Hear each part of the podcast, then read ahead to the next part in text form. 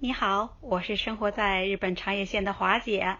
虽然呢我在大洋彼岸，但是我每天都会为你送去暖暖的祝福，每天都会在这里等你，给你讲我身边的事儿和日本的真实生活。今天呢，我就来给你讲讲发生在我料理店里的一件有趣的事儿，让我呀哭笑不得。来，先听听吧。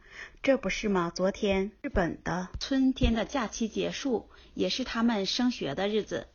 昨天我这店里就来了这么一桌，为了表示庆祝升学的学生。他们一共有二十来人，也都是日本孩子。每次来呀，他们都点些偏日本风味的。这次呢，他们就要点一些我们正宗的中华料理。这女孩子比较多，然后呢喜欢吃甜品，然后我就给她推荐了一道拔丝地瓜。他们呢又听说我们的传统水饺啊是有寓意的，于是啊他们就想吃我们的水饺。这水饺可是汉族的传统美食，它距今也有一千八百多年了。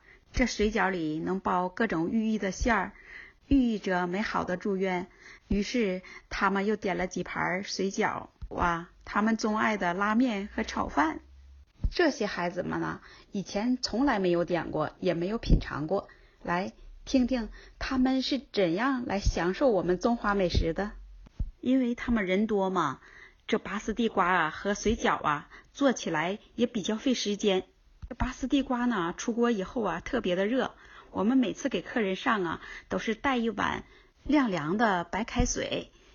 这水饺呢我们是当主食当饭吃，这日本人呢把这水饺啊当做一道菜，所以我们这店里呢。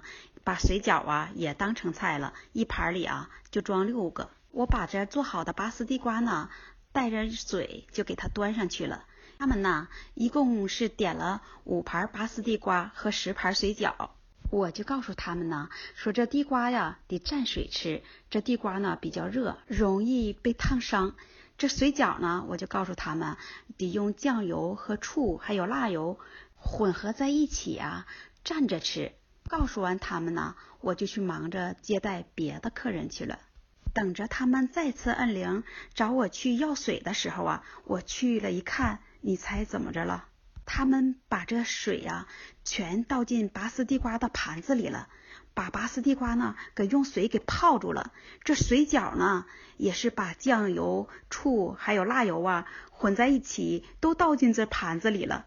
当我去看见的时候啊，我也真是无语了，弄得我呀哭笑不得。这些孩子不是活活把我们这中华美食给糟蹋了吗？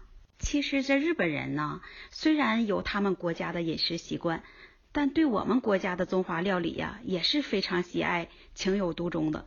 可惜他们是不懂得品尝，也体会不到啊我们中华美食的那些口感和美味。那我们今天就先讲到这里吧。如果你还想了解日本更多的有趣的事儿，那你就评论区留言告诉我哦。我们明天再见喽，